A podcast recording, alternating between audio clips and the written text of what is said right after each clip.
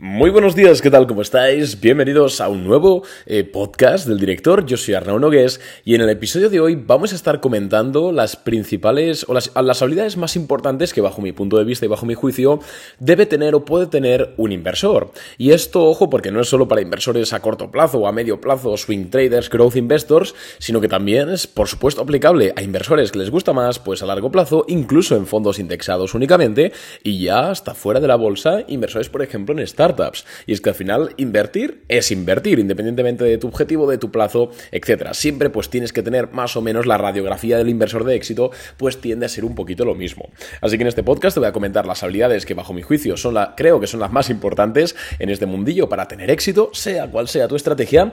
Y aparte de esto, pues por supuesto te voy a intentar decir pues cómo puedes reconducirlas en el caso de que pues no tengas alguna de estas habilidades o necesites desarrollarla más, pues como al menos yo personalmente las he desarrollado. Porque repito que yo no soy alguien extremadamente inteligente, yo no soy alguien que nació en cuna de oro o que le bendijo nadie, sino que al final pues soy un tío que se ha metido muchas leches, que ha ido aprendiendo, en eso sí que he tenido, he tenido bastante suerte de, conseguir aprender de los errores, que es algo muy importante, y joder, pues al final he tenido que desarrollar, como todo el mundo normal, las habilidades que en este caso pues me han permitido desarrollarme en mi trabajo, que es especular en bolsa, que es invertir. Entonces voy a intentar darte mi take y espero que con que este podcast como siempre le ayude a una sola persona, con que haga que una sola persona consiga cambiar algo de su operativa y le haga ganar aunque sea un euro más en bolsa, yo ya estoy absolutamente...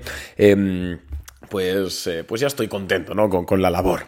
Pero antes de nada, por favor, un pequeño, dejadme hacer un pequeño anuncio de unos 30 segundos, y es que mm, eh, vamos a subir precios en Boring Capital en 2024. No puedo decir eh, a qué precios, ya lo veréis el 1 de enero, y esto simplemente lo digo para que aquellas personas que pensaban en contratar Boring Capital, pues oye, que ahora mismo pues tenéis 21 días todavía, que es lo que queda de diciembre, para contratar Boring Capital al precio actual. Vamos a subir los precios por dos principales motivos. En primer lugar, creemos que la suscripción pues realmente vale más, las cosas como son. Ahora mismo pues hemos hecho un análisis de la la competencia, si se puede llamar así en España, y nos hemos dado cuenta de que la competencia tiene peores rentabilidades que nosotros, que tiene unos, unas formas de proceder vamos a decir, menos transparentes que nosotros, vamos a dejarlo ahí para no entrar en polémicas, y que el precio, sin embargo, de la suscripción, pues suele ser el doble, en algunos casos hasta el triple de la suscripción anual. Recordéis, recordad que en Boring Capital la suscripción anual es de 399 euros, ¿vale? Lo que son como unos 31 euros al mes, pues en algunos de estos servicios, eh, pues hasta triplican el precio, insisto, teniendo peores rentabilidades y teniendo formas de proceder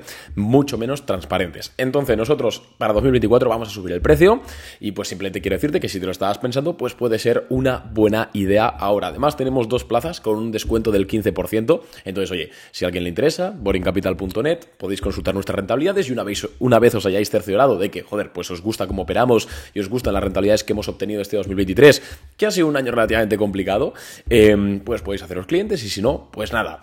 Y un pequeño apunte más y con esto ya me cierro la boca para siempre. Los clientes de Boring Capital, que ya seáis clientes de Boring Capital ahora mismo, tranquilos porque no vamos a subir el precio a los que ya son clientes, ¿vale? Si tú eres cliente de Boring Capital desde hace, yo qué sé, un mes, te vamos a respetar el precio que tengas, ¿vale? Siempre es así, así que que nadie se preocupe, no vamos a subir el precio, nosotros siempre respetamos el precio al que un cliente pues se hace cliente, valga la redundancia. Así que dicho esto, si quieres contratar Boring Capital de cara a 2024, que también te digo que otra razón por la cual subimos el precio, aparte de por esto de la competencia de que, joder, pues cobran más siendo peores, aparte de esto, también lo subimos porque consideramos que 2024 va a ser un año bastante más sencillo que 2022 y 2023 para hacer, digamos, swing trading y ganar dinero en bolsa.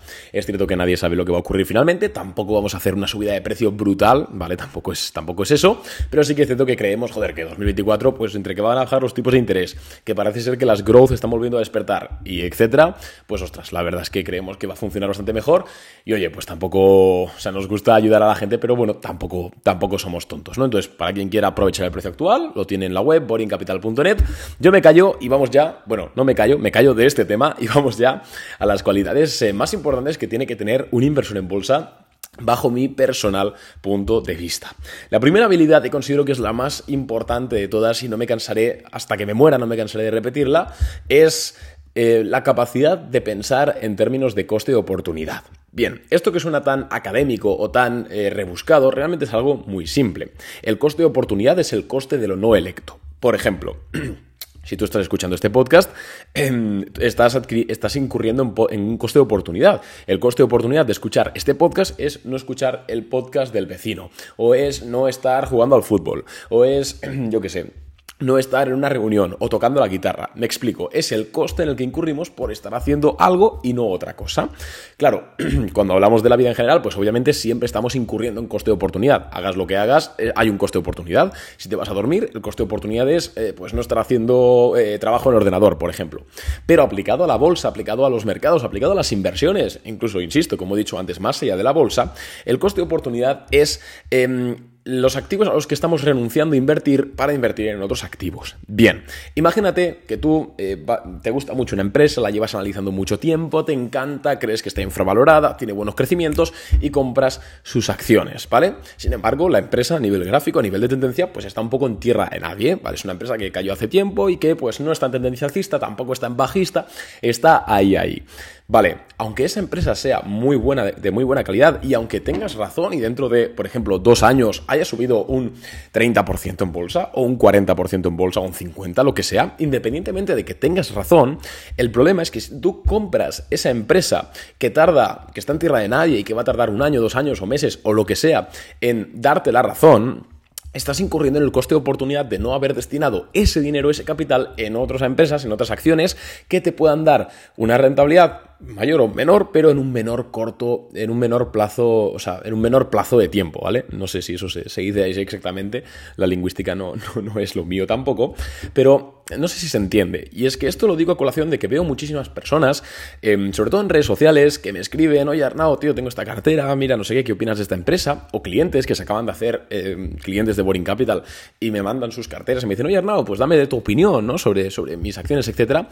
Veo mucho esto, veo muchas empresas empresas de calidad compradas, sin embargo compradas considero yo que en el momento erróneo en el momento que más coste de oportunidad generan. Porque tú puedes tener acciones de, mm, yo qué sé, eh, te lo voy a decir, por poner algún ejemplo, de Amazon compradas en el año 2000, ¿vale? Cuando se metió la leche. Y dirás, sí que, hombre, pues Amazon es una empresa de calidad, es una empresa que luego ha llegado a ser lo que es y obviamente muchos beneficios. Pero es que los tres años que estuviste, tuviste que esperar ahí sin ganar nada, incluso con hasta, joder, pues el relativo estrés, ¿no? De tener una posición, tener dinero ahí destinado que no puedes emplear en otras cosas, en una empresa que al final pues un día sube y el otro día baja, eso genera un coste de oportunidad brutal. Y nosotros, ya sabéis que somos unos grandes defensores de que, por favor, comprad acciones que estén en una tendencia alcista previa. ¿Por qué? Pues no porque me paguen las tendencias alcistas para decir esto en redes sociales, sino porque una tendencia alcista previa lo que nos dice, de así de primeras, es, hey, voy hacia un sitio, voy hacia, en este caso al alza, pero si fuese una tendencia bajista, pues voy a la baja. Entonces, eso ya descarga mucho potencial coste oportunidad que en el que podemos incurrir. Incluso si inviertes a largo plazo, porque dirás, Arnau, vale, pero esto es para swing trading, bien, pero yo es que me gusta comprar una acción a largo plazo, o es que a mí me gusta comprar un fondo indexado al SP500. Oye, pues coge la acción en la que estés interesada, pon el gráfico semanal o el gráfico mensual y mira la tendencia. Si está en tierra de nadie, si es tendencia incluso si es tendencia bajista, coño, no lo compres ahora. No digo que sea un mal activo, ya lo comprarás cuando pues, los inversores empiecen a darse cuenta de que ese activo está infravalorado, empieza a subir y ahí ya lo compras tú en, en esa tendencia alcista. Dirás, oye Arnau, pero es que entonces pierdo un 15% de rentabilidad. Ya, pero es que estás sacrificando ese 15% de rentabilidad por haber estado destinando ese dinero durante posiblemente años a activos que te den más rentabilidad. Es así de sencillo. Y yo realmente, si tú eres un fondo de inversión, el que me estás escuchando, pues no hagas tampoco mucho caso. Porque es cierto que un fondo de inversión, al ser un vehículo, em, vamos a decirlo, obeso en términos de, de, dinero, claro, pues no puede moverse muy rápido. Un fondo de inversión sí que tiene sentido que compre un activo infravalorado, que esté en tierra de nadie y que pues tarde dos años en subir, o un año en subir, o siete meses en subir. Pues sí, tiene todo el sentido del mundo. Pero cuando estamos hablando de un inversor particular, de tú, que, de tú, bueno, como tú, como yo, ¿no? Em, que al final, pues, mm, tienes un dinero que puedes comprar cualquier activo eh, dándole un clic al ratón, puedes venderlo dándole un clic, tienes, no tienes un capital de millón, de decenas de millones que pueda mover la acción y que te impida ser rápido, sino que puedes comprar hoy, puedes hasta venderlo mañana si no te gusta, etcétera. Oye, pues a mí particularmente considero que es un error em, comprar empresas, comprar acciones, comprar activos que estén en tierra de nadie y que generen un coste de oportunidad de no haber estado destinando ese dinero a otras acciones que pinten mejor. Entonces, esa es para mí la habilidad número uno de un inversor en bolsa. La habilidad número dos de un inversor en bolsa, o más importante para mí, es tener estómago. Y con tener estómago realmente me refiero a dos puntos principales dentro de esta habilidad. La primera, por supuesto, es la gestión de riesgo. Quiero decir, por favor, hagas lo que hagas, inviertas en startups, en fondos indexados, en value investing, swing trading, growth investing, day trading, aunque no te lo recomiendo, pero lo que sea, eh, por favor, gestión de riesgo. No, nunca todos los huevos en la misma cesta, nunca todos los huevos en la misma, en la misma, eh, en el mismo sector, incluso, ¿no? Eh, los stop loss siempre, por favor, siempre ten un plan de salida. Incluso si no quieres usar stop loss porque te gusta ir a largo plazo, no sé qué, regularmente, cada semana, entra a comprobar el estado de la empresa, si ha, cambiado, ha cambiado algún fundamental, si el gráfico te sigue gustando o no te gusta, si ha publicado algo la directiva, si hay algo, un 10K que de repente hay un riesgo que ya no te gusta. Si no pones stop loss, tienes que estar encima de la posición, no a diario si vas a 5 años vista o a 10 años vista, pero sí semanalmente. Joder, que mínimo, con 10-15 minutos estás servido semanalmente. Si vas en swing trading, ¿vale? O corto plazo, yo te recomiendo stop loss y ya está. Lo tienes automatizado, es lo mejor y ya te digo yo que los stop loss son la única razón por la cual yo gano dinero en bolsa y ganamos dinero en bolsa en Boring Capital. No porque seamos inteligentes, sino porque empleamos stop loss y lo sabemos poner bien. Gestión de riesgo importantísima. Al lado de la gestión de riesgo también tenemos el sentido común. Por favor, señores, no compremos empresas, no compremos acciones únicamente porque hemos visto a un chalado en YouTube o en el podcast decir que estas acciones le gustan. Por favor, siempre hay que hacer un mínimo research. Tampoco te pido que hagas como Peter Lynch y te presentes en sus oficinas en Palo Alto y le hagas preguntas a la directiva hasta que te eche el, de seguridad. No digo eso tampoco, pero un mínimo de leerse el balance, un mínimo de eh, leer la última presentación de resultados eh, o la anual, el earnings call, ¿no? Eh, un mínimo de echarle un vistazo al flujo a los estados de flujos de caja y a la cuenta de, de pérdidas y ganancias. El 10K, señores, el formulario 10K.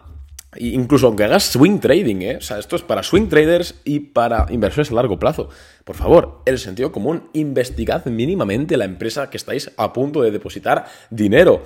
Tomaros en serio, respetad vuestro dinero, porque al final el dinero, lo hemos dicho mil veces, pero no es más que algo que has tenido que obtener con tiempo y con esfuerzo. Entonces, joder, te has matado trabajando ocho horas en no sé dónde, o has tenido que montarte una empresa, romperte la cabeza durante años para conseguir dinero, o en el caso de que sea una herencia, joder, pues un familiar lo ha tenido que hacer eventualmente. ¿De verdad me dices que lo vas a poner así como así en una acción que puede dar piruetas?